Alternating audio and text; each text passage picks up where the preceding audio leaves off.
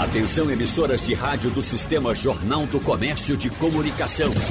No ar, debate em rede. Participe!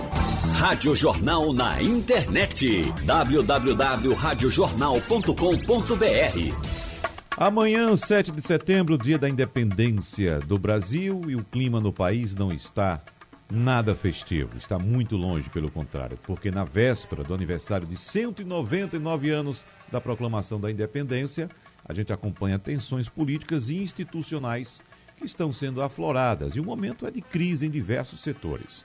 Mesmo com a baixa popularidade do presidente da República, apontada pelas pesquisas, grupos que permanecem simpáticos a Jair Bolsonaro preparam-se para ocupar as ruas das maiores cidades do país. O discurso alinhado com o do próprio Jair Bolsonaro, é de enfrentamento ao poder judiciário, à imprensa e à oposição. Então, no debate de hoje, vamos conversar sobre as perspectivas desse cenário para a política, a opinião pública e, claro, para a democracia. Por isso, a gente agradece mais uma vez a presença aqui em nosso debate do sociólogo e pesquisador Maurício Garcia. Olá, Maurício, seja bem-vindo, professor. Um abraço. Ah, seu microfone está fechado, professor Maurício. Por gentileza. Abra seu microfone. Perdão, perdão. Agora. Bom dia, Wagner. Bom dia a você dia. e a todos os, os, ouvintes da Rádio Jornal. É um prazer, uma satisfação estar aqui conversando com você nesse dia tão especial, junto com o Adriano e com o Rodolfo. A gente agradece mais uma vez também a presença do professor cientista político Adriano Oliveira. Professor Adriano, seja bem-vindo. Bom dia, Wagner, como vai? Bom dia, Maurício, e bom dia, Rodolfo. E a gente recebe também pela primeira vez aqui em nosso debate o professor universitário, pesquisador e cientista político Rodolfo Marques. Professor Rodolfo, seja bem-vindo ao debate da Supermanhã da Rádio Jornal. Um abraço para o senhor. Um abraço, Wagner. Uma satisfação conversar com, com você, satisfação em reencontrar o meu amigo o professor Adriano Oliveira e também estar com o professor Maurício para a gente conversar sobre um tema tão caro a todos nós que é a questão da democracia. Sem dúvida. O senhor está em Belém do Pará, não é isso, professor? Exatamente. Belém, nesse momento, como diríamos no rádio, né? 36 graus na Nossa, sombra. Na sombra. Que maravilha. Agora, professor, nos traga, por gentileza, inicialmente, um retrato de como está a capital do, do Pará agora, nossa querida Belém, esse clima, como é? A gente sabe que o estado do Pará uh, é governado por um, uh, um governador de oposição, uh, ou estou enganado? Helder Barbalho. Helder Barbalho é, não, não, não é bem oposição, não é? Não é bem oposição. Vamos lá, vamos ponderar. Mas nós temos climas, evidentemente, diferentes em cada estado da, do, do, do, país. Como é que está o Pará nesse momento em relação a essa véspera de 7 de setembro?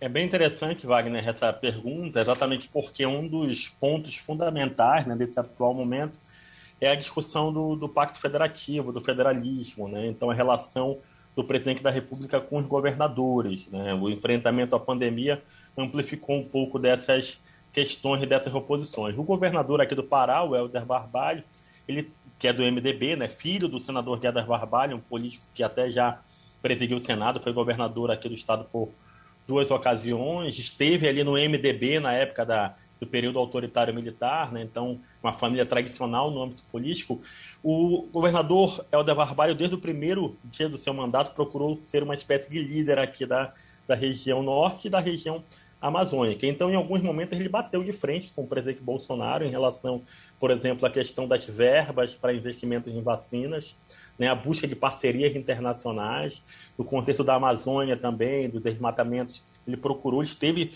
é, no período pré-pandemia fora né, do país algumas vezes, buscando parcerias com a Alemanha, com a França, com os Estados Unidos. Então, ele tem, né, existe um, um, um, traço de tensão com o presidente da República, mas ao mesmo tempo existem também necessidades, porque a União é a grande ordenadora de recursos. Sobre Belém em si, um dado interessante. Belém, em 2018, Belém, é, o Bolsonaro venceu o Fernando Haddad aqui no segundo turno, mas no estado do Pará como um todo, o Fernando Haddad venceu o Jair Bolsonaro. Foi uma diferença pequena de votos. Mas eu vejo a cidade bem mobilizada para as manifestações desta é, segunda, desta terça-feira. Né? Uhum. Né? Inclusive com em algumas ruas vendendo camisas da seleção brasileira de futebol.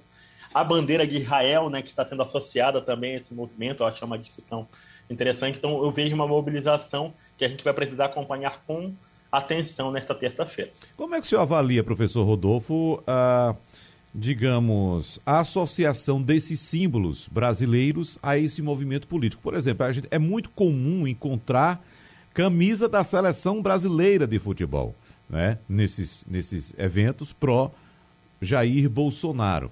E também, evidentemente, tem muita presença da bandeira nacional, que certamente, que, sem dúvida, a gente, eh, em épocas anteriores, em outras manifestações, a gente não via muita presença desses símbolos. Como é que você avalia a adoção desses símbolos por esses grupos?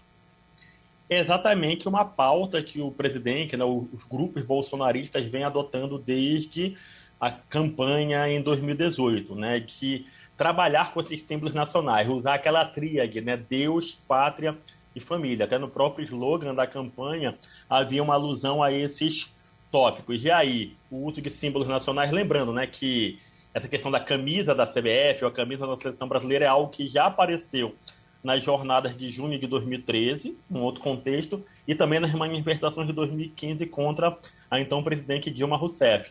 E aí elas foram incorporadas, né? Então fala-se muito em patriotismo, fala-se muito em respeito aos símbolos nacionais, né? E o uso das cores do Brasil, até mesmo naquela alusão, né? Um dos pontos de unificação desses movimentos mais conservadores é o chamado anticomunismo, né? Então aquela ideia de a minha bandeira jamais será vermelha, ela também se manifesta aí nessa questão de usar a bandeira verde e amarela, usar a camisa da seleção brasileira e evocar o patriotismo e o civismo, né? Nos líderes bolsonaristas que nós temos aqui no estado do Pará, aqui na região norte, eu observo muito essa mimetização do discurso patriótico. Uhum. Professor Adriano Oliveira, como é que o senhor avalia inicialmente, professor, essa, essa questão dos símbolos utilizados em manifestações políticas, né? Símbolos nacionais, como por exemplo, é, a gente citou agora há pouco a camisa da seleção brasileira de futebol. Inclusive, professor Adriano, abrindo só um parênteses aqui, eu já encontro pessoas que evitam usar essa camisa para não ter a sua imagem associada a um projeto político. A gente chega a esse ponto, professor Adriano? Cadê o professor Adriano? Professor Adriano? Então deixa eu passar enquanto. Escutem. Agora sim, agora sim. Vamos lá, professor Adriano. Sim, é, Wagner, porque o presidente Bolsonaro, de maneira muito sábia, ele aproveitou as manifestações de junho de 2013 as manifestações de que eu não quero Copa e as manifestações contrárias, favoráveis ao impeachment de Dilma Rousseff, para incorporar esse símbolo, que é a camisa do Brasil, a sua candidatura e também fazer com que as pessoas que gostam do presidente Bolsonaro utilizem a camisa da seleção brasileira. Então, não foi algo intencional ou criado pelo presidente Bolsonaro. Ao contrário, em junho de 2013 já era possível ver camisas da seleção é, do verde e amarelo, camisa da seleção. Depois nós tivemos o não vai ter Copa, só que aí ainda não estava bem consolidado o uso. E, muito claramente, nas manifestações contrárias à presidente Dilma Rousseff, a camisa da seleção brasileira foi incorporada. Diante disso, o presidente Bolsonaro incorporou isso ao seu, ao seu, às suas vestimentas, né, ao grupo de apoiadores, e daí ele também incorporou o seu discurso, a sua linguagem, ou seja, a nossa bandeira não será vermelha, a nossa bandeira é a bandeira do Brasil, é a bandeira do povo, é a bandeira de todos. E há uma questão fundamental, Wagner, Maurício, Rodolfo, que para mim é o principal. Eu sempre costumo dizer, conversando com o Rodolfo e com o Maurício, que eu fico muito atento, em vez de ficar é, muito concentrado nas pesquisas de intenção de voto, nós devemos ficar muito atentos às narrativas que estão na opinião pública, narrativas que estão presentes.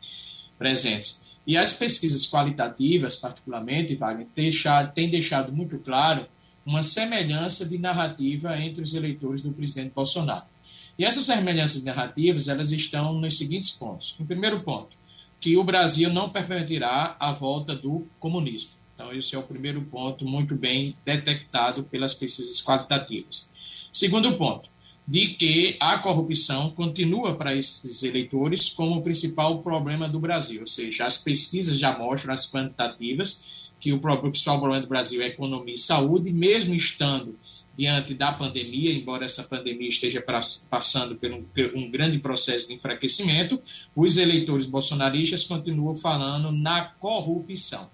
E, em terceiro lugar, PT é sinônimo de esquerda, mesmo, mesmo, nós, nós sabemos muito claramente de que o lulismo ele está muito mais como uma manifestação econômica, uma manifestação de centro, uma manifestação desprovida de qualquer ideologia, qualquer ideologia, mas os eleitores do presidente Bolsonaro, eles fazem essa associação.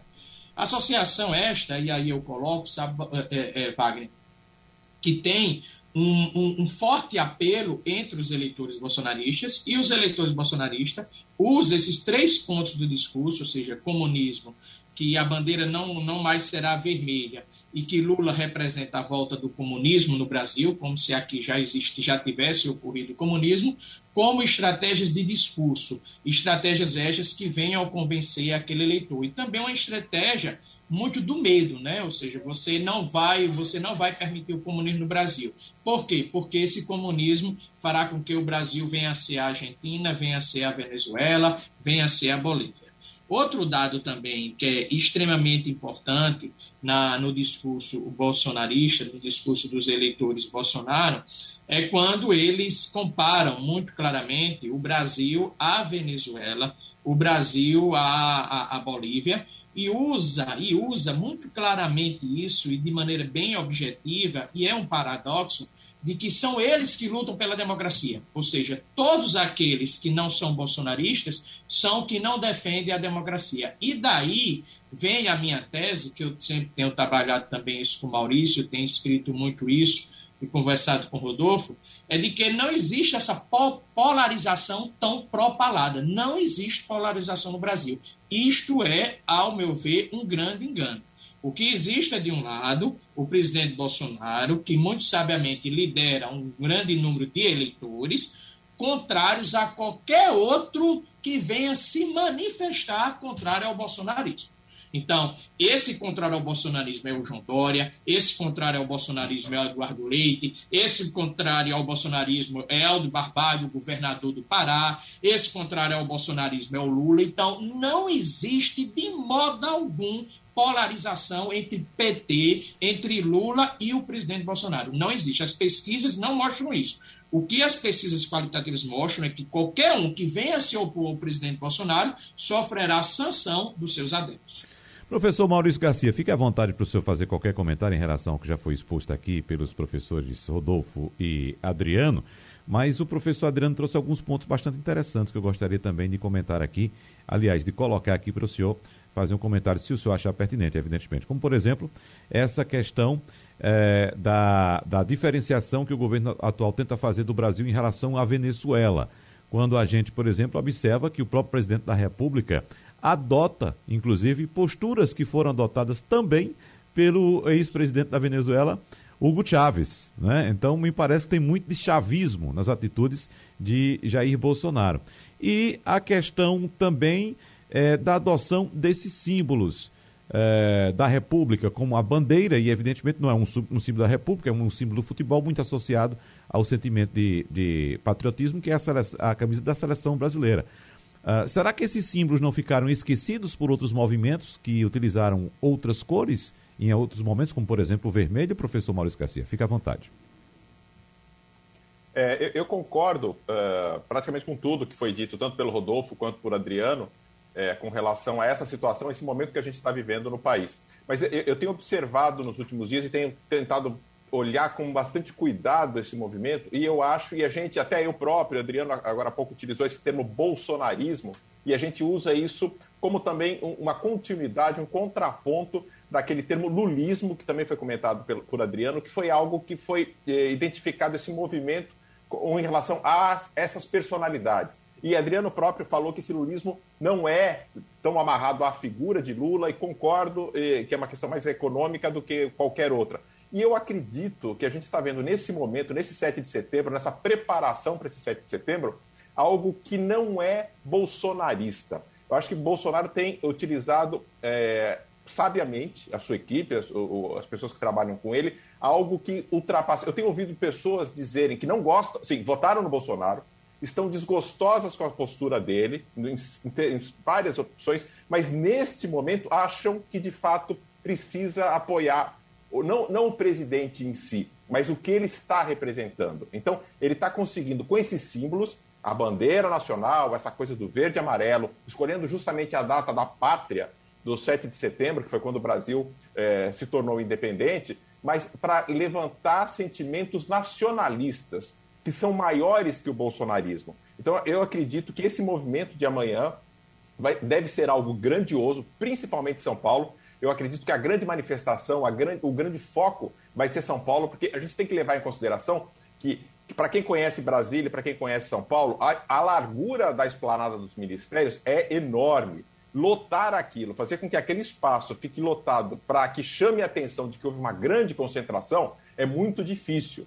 A Avenida Paulista, apesar de ela é muito comprida e é muito mais estreita se comparado com a esplanada dos ministérios. Então, esse é o foco, por, por isso que todo o foco do governo federal é para esse evento à tarde na Avenida Paulista, né? mas com esses elementos nacionalistas, esses elementos tradicionalistas, ligados à religião, ligado ao cristianismo, ligado por incrível que possa parecer, ao judaísmo. Né? E esse, isso, isso, também é um fato muito curioso, que, assim como disse Rodolfo, merece um estudo antropológico profundo para entender, porque até certo tempo atrás, muito pouco tempo atrás, os judeus eram mal vistos pelos cristãos por terem matado Jesus em linhas gerais, né? E, eram atribuídos todo o preconceito, todo o sionismo que se tem contra o, o, os judeus é parte dessa relação conflituosa entre cristãos e, e judeus. E hoje os, os, parte dos cristãos brasileiros adotam a bandeira de Israel como seu símbolo. Então tem uma questão simbólica muito forte, e é isso que Adriano comentou também, da importância das pesquisas qualitativas, porque é lá que a gente sente, entende e vê a construção dessa, desse imaginário, dessa narrativa das pessoas. Mas eu estou muito interessado nisso e observar, porque eu acho que é um momento em que Bolsonaro está em queda em termos de popularidade, ele está cada minguando em termos de popularidade, mas ele, ele resgatou algo maior do que o Bolsonaro, maior do que o bolsonarismo, maior do que a sua figura como político, como administrador, e sim algo que remete a um nacionalismo, que quer, como foi dito aqui, que quer ordem, que quer é, a, a, o fim da corrupção, que são aqueles valores que a gente viu em 2013 nascerem, explodirem no país. Então é um momento muito especial e Bolsonaro está sabendo, a sua equipe está sabendo trabalhar com isso muito bem. A questão só é ver até quando isso vai trabalhar e como vai ser isso daqui para frente. É, é, interessante como é que esses discursos ou essas frases de efeito colam nesses grupos seguidores do presidente Jair Bolsonaro, professor Maurício Garcia. Por exemplo, quando esses grupos dizem que o Brasil não voltará a ser comunista, eu fico me questionando quando é que o Brasil foi comunista?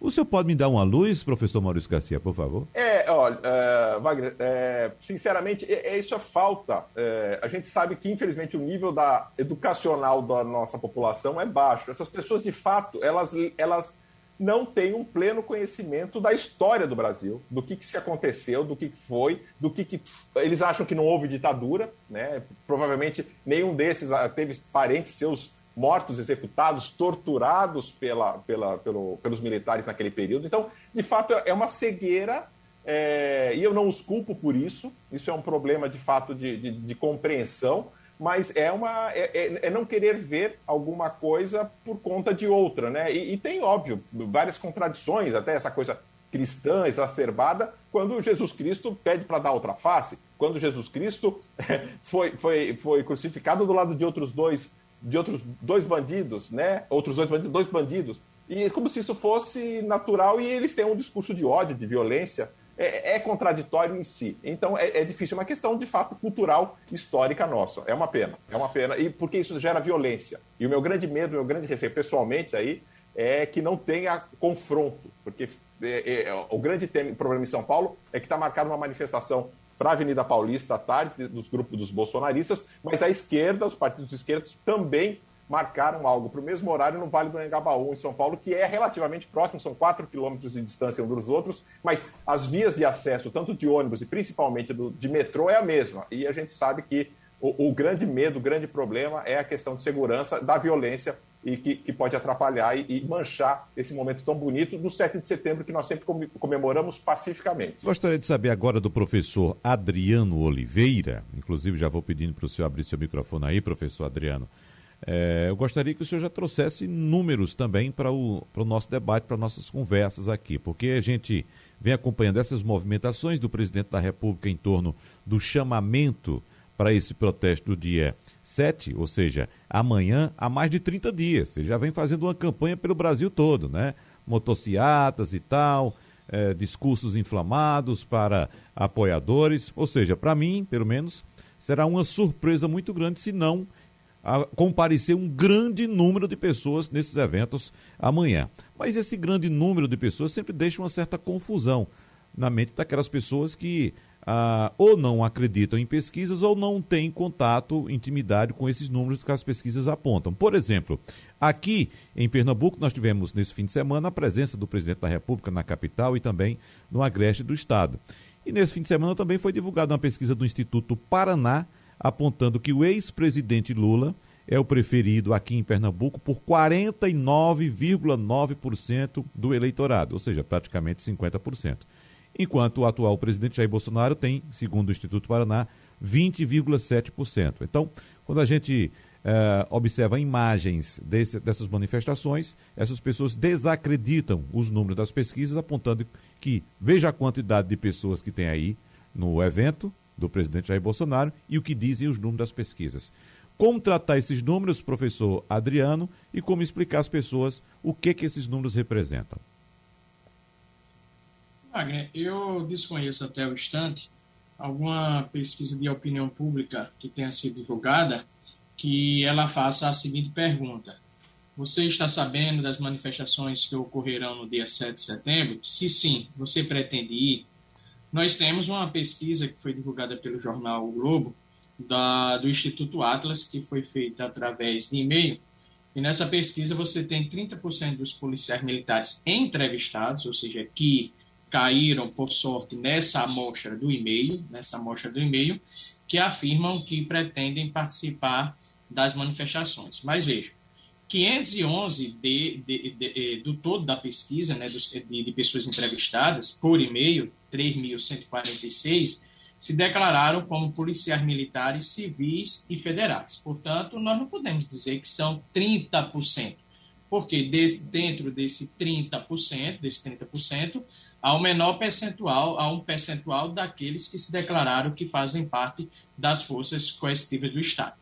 É claro também que há dois pontos é, fundamentais que nós temos que considerar, Wagner. Em primeiro lugar, nós temos a popularidade do presidente Bolsonaro. Então, o presidente Bolsonaro, as, as pesquisas têm mostrado que ele tem uma alta impopularidade na região sudeste e na região nordeste, região sudeste e nordeste.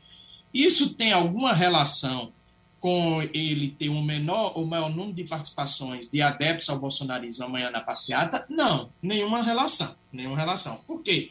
Como bem Maurício falou na sua explanação, você pode botar uma grande quantidade de pessoas, ou seja, 10% das pessoas que aprovam o governo Bolsonaro em São Paulo, irem para a rua. Isso vai dar uma ideia de que ele tem um grande apoio. Ele vai dar uma ideia, tem um grande apoio. Do mesmo modo, se é, é, 20%, 10% daquelas pessoas que apoiam o presidente Bolsonaro aqui em Pernambuco forem para a Praça do Derby, você vai ter uma grande quantidade de pessoas. Por isso que amanhã é muito enganoso o resultado visível que vai dizer. É muito enganoso, não vai representar a realidade. O que representa claramente a realidade são os dados das pesquisas eleitorais. Os dados da pesquisa eleitoral, por exemplo, Pernambuco, indicam alta reprovação do presidente Bolsonaro indica um favoritismo do presidente Lula, se ele, porventura, vier a ser candidato a presidente da República, um favoritismo específico aqui em Pernambuco. Nós temos um caso bastante interessante, dois casos, na verdade. O Sudeste, o Sudeste Bolsonaro ele teve um excelente desempenho na eleição de 2018. Hoje, a sua reprovação do seu governo é muito semelhante aos percentuais da região Nordeste. No caso Centro-Oeste, é uma região que foi por muito tempo lulista, ou na região norte, que diga, que foi por muito tempo uma, religião, uma, uma região uh, lulista, e hoje você tem um aumento da popularidade do presidente Bolsonaro e uma redução da sua reprovação, ou seja, comparando com o passado, o presidente melhorou muito a sua satisfação entre os eleitores do norte. Centro-Oeste e Sul do país são regi eh, eh, regiões que são, desde o início do mandato do presidente Bolsonaro, favoráveis ao presidente. Embora, embora, vale salientar, no Centro-Oeste nós estamos observando o aumento da impopularidade do presidente da República. Então, o que vai ser observado amanhã não tem relação nenhuma com as pesquisas eleitorais. Nós vamos ter, vamos partir do princípio de que, por exemplo, for uma manifestação contrária ao presidente Bolsonaro. Nós vamos ter número, um grande número de pessoas. Assim como estamos observando com o bolsonarismo. Agora, o que as pesquisas, as pesquisas eleitorais quantitativas têm deixado muito claro é que o presidente Bolsonaro ele tem cerca de 50% de reprovação. Quando nós vamos para a intenção de voto, hoje nós temos última pesquisa é, é, divulgada pelo Instituto Kester, que mostra que 24% dos eleitores têm interesse de votar num candidato que não seja nem Lula nem Bolsonaro, e 23% pretende votar em Bolsonaro. Então, hoje o presidente da República tem uma gestão reprovada. Não é o número de pessoas que amanhã estarão na, que estará nas ruas, nem o número de mortos que foram a Santa Cruz de Cabaribe, Toritama e Caruaru, que irão dizer a popularidade do presidente Bolsonaro. A popularidade do presidente Bolsonaro está nas pesquisas. E hoje ele é um presidente impopular. Só que aí tem um porém, tem um porém.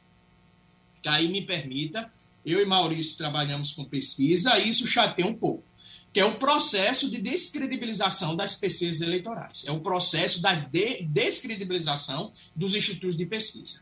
Não é verdade que os institutos de pesquisas erraram em 2018. Não é verdade.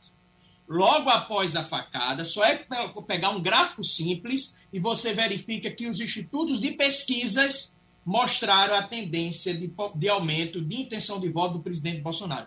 Isto está muito claro lá. Inclusive, os institutos de pesquisa se aproximarem muito do resultado do presidente da República por região. E muito, por região está muito claro. Então, isso não é verdade. Segundo dado também importantíssimo, aí minha visão, Wagner, de cientista político, e aí é importante também Rodolfo ficar atento nisso, sabe, Maurício? O que eu vejo nessas manifestações é o objetivo muito claro de criar argumentos para duas questões fundamentais. Primeira delas, descredibilizar as pesquisas eleitorais. Dizer assim, ó, tá vendo que a gente da Paulista, como é que essa pesquisa é verdadeira? Esse é o primeiro ponto. Então, esse argumento está muito claro entre os eleitores que defendem o presidente Bolsonaro. Volto a repetir. Tá vendo essa pesquisa? É falso. Veja quantos estiveram na pesquisa. E, tecnicamente, você não pode comparar quem esteve na Paulista com o resultado de pesquisa eleitoral. De modo algum. O segundo dado, o mais agravante, descredibilizar o resultado da eleição. Está vendo que as pesquisas estão erradas? Veja quantas pessoas estão na rua apoiando o presidente. Então, esse caminho de descredibilização das instituições, que passa pela descredibilização do Congresso, do STF, e agora o novo, o novo ator que está sendo descredibilizado, que são os institutos de pesquisa, é muito perigoso, porque pesquisa, Wagner, você vai utilizar, você, o jornalista competente que é, que só fala com base em evidências, com base em dados, é muito preocupante, porque você vai estar diante de uma pesquisa e o ouvinte vai estar dizendo, mas é falsa pesquisa. Sabe de quem é o instituto? Ora, é um processo muito perigoso para a nossa democracia e o principal, para as eleições vindouras. Esse ponto é importante, professor Adriano. Eu estou lembrando aqui que em 1998, na campanha de 98, eu estava no interior, uh, na minha cidade de Arco Verde, na Praça da Bandeira, que o senhor chegou a conhecer, inclusive, que é uma praça bastante grande, tinha um comício do candidato à reeleição Miguel Arraes naquela época. Né? E aquela praça completamente tomada nesse comício e ele nas pesquisas aparecia em desvantagem e com maior índice de rejeição. E o discurso dele foi em cima exatamente disso. Como é que um candidato né, que lota uma praça desse tamanho está perdendo nas pesquisas ou tem um maior índice de rejeição? Esse era o discurso da é. época. Mas... E, e tem, ô, ô, Wagner, só 30 segundinhos. Algo que eu, que eu pergunto sempre é o seguinte: quando alguém me diz assim, professor Adriano, o senhor viu quantas motos lá em Santa Cruz de Cabaribe, em Toritama? Eu disse, vi, muita gente. Aí eu faço outra pergunta. E você viu quantos ficaram em casa ou quantos estavam no modo assento trabalhando? Uhum. Não, não sei. Então, é. eu não posso comparar. Exatamente. Professor Rodolfo Marques, nos traga, também uma visão do norte, porque o professor Adriano Oliveira citou regiões do Brasil, inclusive com dados de pesquisa, e nós temos as duas regiões mais pobres do, do Brasil, né? A região Nordeste e região Norte, né, professor Rodolfo? E esses dados que eu trouxe aqui, localizados do Recife, Eu não sei, eu gostaria de ouvir sua opinião, se isso denota também uma memória do eleitor em relação ao governo Lula, a pujança econômica durante o governo Lula, porque nós estamos num quadro totalmente adverso de economia, com inflação em alta, com desemprego, faltando dinheiro na, na, no bolso do trabalhador, faltando comida para o trabalhador. Né? Então, o, o, o eleitor, neste momento, ele, ele puxa essa memória do governo, que é tão recente do governo Lula, onde ele teve essa pujança econômica, professor Rodolfo, é isso? Existe sim, né? A questão dos programas sociais do, do governo Lula, o Bolsa Família, a o Minha Casa Minha Vida, né, que foi executado mais no segundo governo, também na, na gestão de Dilma Rousseff, ao programa Universidade para Todos, né? Eu sou eu sou professor universitário que tive muitos alunos pro unha, né? E uma série de outras questões existe muito essa questão da memória coletiva em relação a isso. E eu destaco situações específicas de alguns estados da região. Primeiro, em relação à eleição propriamente dita, né? Pará e Tocantins foram, foram estados onde o Fernando Haddad venceu em 2018, né? Então, os dois, dois dos sete estados da região houve a vitória do Fernando Haddad. Você falou da questão da pobreza, Wagner, e isso é extremamente importante. Ano passado nós tivemos a situação do Amapá, né, do apagão, que inclusive, a, a, a, além da pandemia, né, atrasou a questão das eleições municipais. Então existe um grande movimento, né, uma grande lembrança em relação ao, ao governo Lula e uma grande rejeição também à atual gestão, que praticamente não dialoga né, com, com a região norte. No estado do Amazonas, que é o maior estado da federação, né, mas também é um estado extremamente pobre, e, e houve todo o caos da situação em Manaus em relação à pandemia, você tem um governador alinhado, né, aquilo que o professor Adriano ressaltou, você tem uma figura política alinhada ao presidente da República, que é o governador Wilson Lima, do PSC, todavia você tem toda uma população revoltada com a atual gestão, né, a atual gestão federal, ou toda uma população, ou boa parte dessa população, conforme registram as pesquisas tão bem evidenciadas como o professor Adriano colocou. E no caso específico do Pará, você tem essa questão da liderança do, do, do governador Helder Barbalho, né, que faz uma certa oposição ao, ao presidente Bolsonaro, mas é, na principal cidade da Amazônia, que é Belém, você tem um cenário um pouco dividido. Se a gente for olhar para as eleições de municipais de 2020 foi uma eleição extremamente acirrada. É o único prefeito de capital que é do PSOL, o Edmilson Rodrigues, que foi já havia sido prefeito pelo PT nos anos é, 90, entre 97 e 2004, né, ele teve dois mandatos, estava como deputado federal e venceu a eleição de um delegado federal bastante desconhecido, mas aliado do bolsonarismo, né, o delegado federal Everaldo Eguchi. Né? Então você tem esse grau de mobilização, mas existe sim principalmente em parte do funcionalismo público, federal e mesmo estadual. Você tem, é, dentro dos ambientes universitários, você tem alguns nichos específicos, muita lembrança positiva em relação aos programas de inserção social do governo Lula. Então, eu vejo que a região norte, de uma maneira geral, considerando os dois principais estados, Pará e Amazonas, e os demais, né, que já têm efeitos mais secundários, eu vejo uma, uma, essa lembrança, eu vejo esse recall né, em relação ao governo Lula, em relação aos governos do PT, ao mesmo tempo que, embora haja um movimento bolsonarista, embora haja uma, um fortalecimento bolsonarista em alguns flancos, mas o lulismo nesse espaço está mais fortalecido do que o bolsonarismo. Professor Maurício Garcia. É, eu, eu, só queria voltar a uma coisa que eu acho importantíssima que a, que Adriano comentou e que, que eu concordo é, em gênero, número, grau, completamente, essa questão das pesquisas, que eu acho que isso, isso é uma forma de, de deslegitimar o sistema como um todo. E, e é, é, nessa comparação de, das manifestações com relação à visita do presidente aqui em Pernambuco, especificamente, a gente percebe que por que, que foi escolhido Toritama e Santa Cruz? porque foram municípios onde o desempenho de Bolsonaro já na eleição de 2018 foi, foram os melhores. Bolsonaro vence, o único grande município fora da região metropolitana, fora de Recife, onde Bolsonaro vence, tanto no primeiro turno quanto no segundo turno, é justamente Santa Cruz do. Então, é uma região que foi escolhida a dedo pelos, pelo presidente para ser essa manifestação, para ter essa, esse passeio de motos justamente lá por conta disso. Óbvio que ele não escolheu uma cidade do sertão, onde, por exemplo, a votação do PT nas últimas eleições e de Lula tem sido alta, por, justamente para que não passasse vergonha. Então, também deve se levar em consideração em que, que município que a gente está falando, qual o histórico desse município em termos eleitorais. E por que, que Santa Cruz o Capibaribe e Toritama tem essa, essa, essa característica, porque é, são municípios onde tem uma economia, né, um empreendedorismo, onde tem a, a geração de empregos, essa, essa coisa de um discurso mais à direita, né, muito, muito ativo dentro da sua população. Então é uma característica social que acaba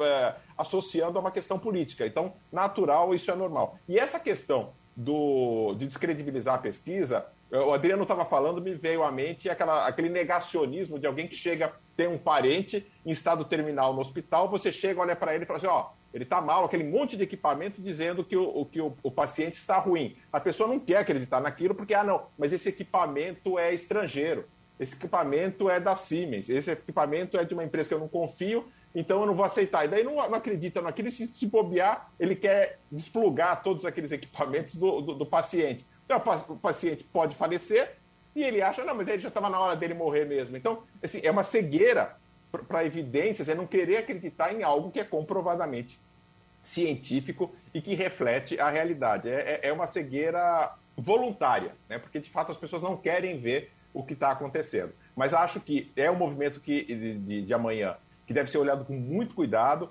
Volto a, a repetir que eu acho que é isso é, é um movimento que é maior do que a força de Bolsonaro como político, né? Porque ele traz ele resgata, através da bandeira do Brasil, através da camisa da seleção brasileira de futebol, elementos patrióticos, elementos religiosos, né? E a gente sabe a força que tem religião e política. Eu lembro que quando criança, minha mãe falava assim que religião e política você não se discute, aceita e respeita a opinião de cada um deles. E a gente sabe que dificilmente alguém troca de religião durante a vida, de time de futebol menos ainda, mas e essas questões são muito fortes na, na população e na cultura das pessoas. Então não se discute isso, não se mexe com isso, e são, são valores que estão sendo trazidos justamente para esse momento. Ou, aliás, o outro fator que minha mãe falava que não se discutia era política, porque são movidos a paixões e a valores muito próprios de cada um, a cada uma das pessoas. Então, é, é, é, é Bolsonaro está sabendo trabalhar muito bem com isso. Eu só não sei se ele vai ter fôlego, porque a gente tem mais de um ano ainda para a eleição,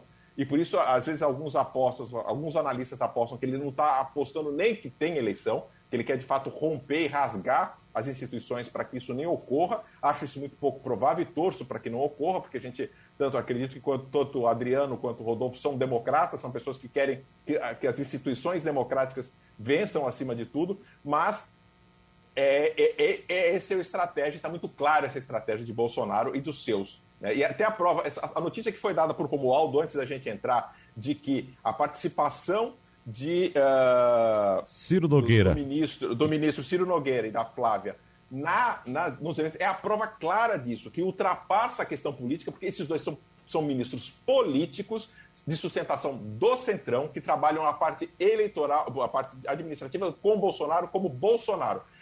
A partir do momento que ele tira os dois do palanque para São Paulo, ele está falando que ele está ele tá levando para uma questão de combate à corrupção, valores morais. Então, ele, ele, ele se, se despe da, do, do, do, caráter, ele tira a faixa presidencial, ele deixa de ser presidente, e aí ele está sendo um representante do povo de valores que estão na sociedade, que estão fervendo. E é isso que ele quer capitalizar, e como ele é o único, até hoje, por isso que não aparece uma terceira via nessa disputa toda, porque ele é o único que, que consegue concentrar e trazer para ele essa, essa visão de que ele é o único que, que, que trata, que cuida e que tem como resolver essas questões morais, religiosas que estão na sociedade.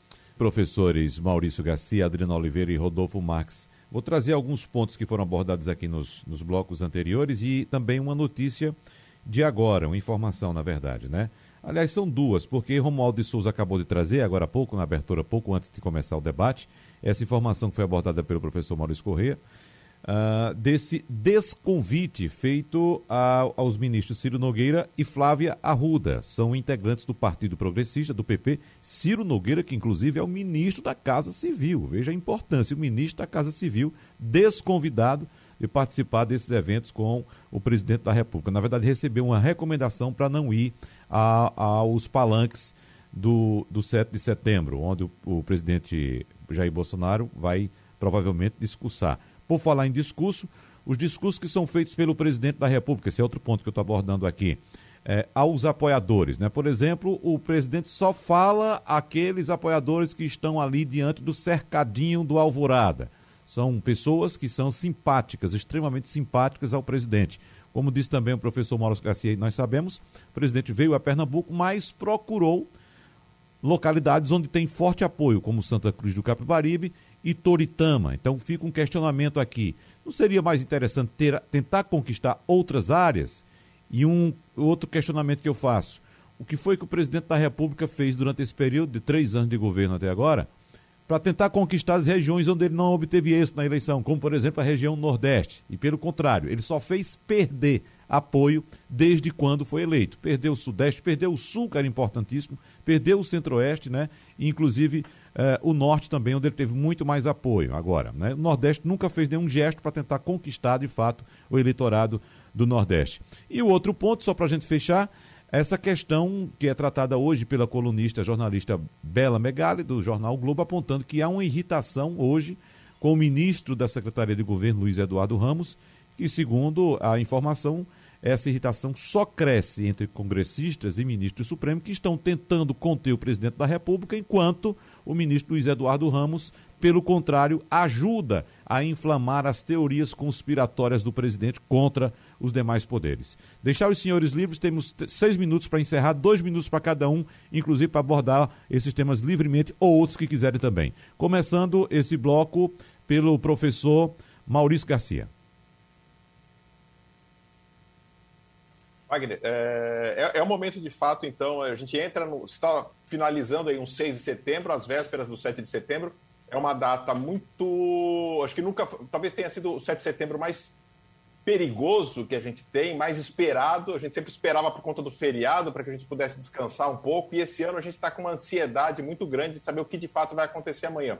A minha grande preocupação e meu grande cuidado é que, é que não tenha, não haja violência. Eu acho que toda, qualquer tipo de manifestação, seja mais à direita, seja mais à esquerda, ela deve ocorrer num Estado democrático de direito, mas sem violência. Espero que não, não haja violência que, e que a população como um todo não sofra e que nem, não, a gente não tenha feridos, não tenha nada nem, muito pior do que isso. O debate em si é importante e, e o que o presidente tem feito é, de fato, jogar gasolina para algumas coisas, porque é nisso que ele ganha. Espero que a gente tenha um, uma discussão boa no sentido de ideias, mas é, e rezo e oro, é, utilizando essa questão religiosa que está tão em voga agora, para que de fato tudo transcorra numa paz é, muito grande, que cada um demonstre as suas opiniões, saia com a sua camisa amarela. Quem quiser sair com a sua camisa vermelha, que saia e que não seja apedrejado, molestado por quem pede amarelo. Eu acho que são, são opiniões que devem ser respeitadas no Estado Democrático de Direito, que eu acho que isso que é o, que é o que importa para nós. Então, espero que a gente tenha um 7 de setembro muito bom. Discutimos vários assuntos aqui, alguns a gente pode, poderia aprofundar em, em debates exclusivos para isso, essa questão da, da, da, religião, por exemplo, mas fica para uma outra, para um outro momento com um tempo maior. E eu agradeço a participação, a honra de ter batido, discutido aqui com o Adriano e ter conhecido o Rodolfo de quem gostei muito do, do, da conversa. Muito obrigado. Vou colocar essa sugestão de tema na nossa pauta, viu, professor Maurício? Se prepare, daqui Sim. a pouco a gente vai acionar o senhor novamente. Professor Adriano Oliveira, dois minutos para o senhor.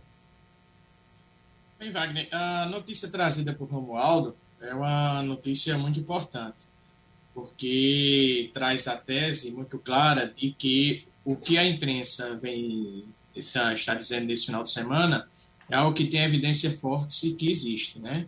Ou seja, a semana passada, o presidente da Câmara, Arthur Lira, que é do PP, do PP de Alagoas, ele disse claramente: se tiver violência no 7 de setembro, o único prejudicado é o presidente da República.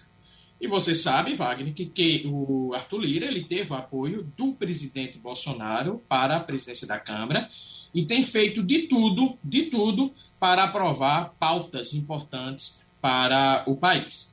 Consequentemente, a partir do momento que dois ministros políticos, principalmente o Ciro Nogueira, que é o ministro do PP, que é uma grande força política, não só no Piauí, mas também no Nordeste, dentro do partido, diz que não irá para as manifestações, o PP, ou melhor, o Centrão, está deixando claro: presidente, nós temos um limite.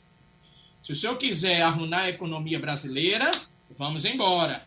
Se o senhor quiser arrumar confusão e trazer violência, vamos embora. Ou seja, o presidente Bolsonaro ele só depende hoje, Wagner, do Exército.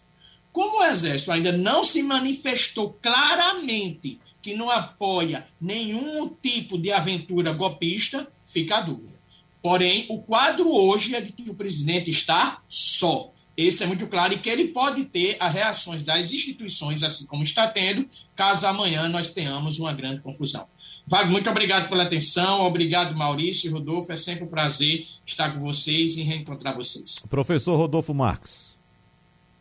Wagner, é uma grande satisfação, professor Maurício, encontrá-lo, conhecê-lo, uma honra, rever o meu amigo professor Adriano Oliveira, sempre também uma uma alegria. É, de fato, vai ser um 7 de setembro que vai nos chamar bastante a, a atenção nesse tipo de observação. Como ressaltou o professor Maurício, quem quiser ir para a manifestação, fique à vontade. Eu vou participar amanhã de uma, uma observação, não, né, um, um, um programa é, é, de, de, uma, de, um grupo, na verdade, que vai estar em Portugal, então eu vou falar um pouco sobre a observação aqui. Vou acompanhar o dia como um todo, né? Mas é, é um teste realmente para essa questão da manifestação de força. Claro, como ressaltou o professor Adriano, não é necessariamente um indicativo de percentuais de apoio ao presidente, mas é uma forma de gerar imagens para uma campanha eleitoral que já foi antecipada e que já está na rua. Ao mesmo tempo, né, é, a, a, posição do Centrão vai ser importante, o Centrão que hoje dá suporte ao presidente Bolsonaro é, na Câmara dos Deputados, principalmente, e o Supremo Tribunal Federal, que deve acompanhar com bastante atenção. Em especial, dois dos ministros que são alvo diretos né, do presidente Bolsonaro, o ministro Alexandre de Moraes e o ministro Luiz Roberto Barroso. Né? Como existe toda uma discussão em relação a fake news, toda uma, uma discussão em relação aos atos antidemocráticos, certamente esses dois ministros ficarão atentos aos movimentos que acontecerão em Brasília, principalmente em São Paulo, nesta terça-feira. Um grande abraço e até a próxima. Só uma coisinha, professor Rodolfo Marques. O senhor tem algum grau de parentesco com o professor Adriano Oliveira? Não, nós somos amigos e uma uhum. curiosidade, né? Ele esteve na banca da minha defesa de doutorado há três anos, né? Que tive a honra de ter o professor Adriano. Tenho uma amizade muito fraterna com ele, então acho que o nosso nível de parentesco está nesse nível da fraternidade que existe entre nós. É, eu fiz essa colocação, essa pergunta, porque a única diferença que eu vejo entre os dois é a, a posição do sinal. O professor Adriano tem o sinal do lado direito, o senhor tem o sinal do lado esquerdo. e o resto é Boa tudo igual. Rodolfo é um amigo muito querido lá do norte. Obrigado, professores Maurício Garcia, Adriano Oliveira e Rodolfo Marques, mais uma vez pela presença aqui no nosso debate. Teremos outros encontros, sem dúvida. E a você que nos acompanha, muito obrigado a todos, um abraço e até a próxima. Sugestão ou comentário sobre o programa que você acaba de ouvir, envie para o nosso WhatsApp 99147 8520.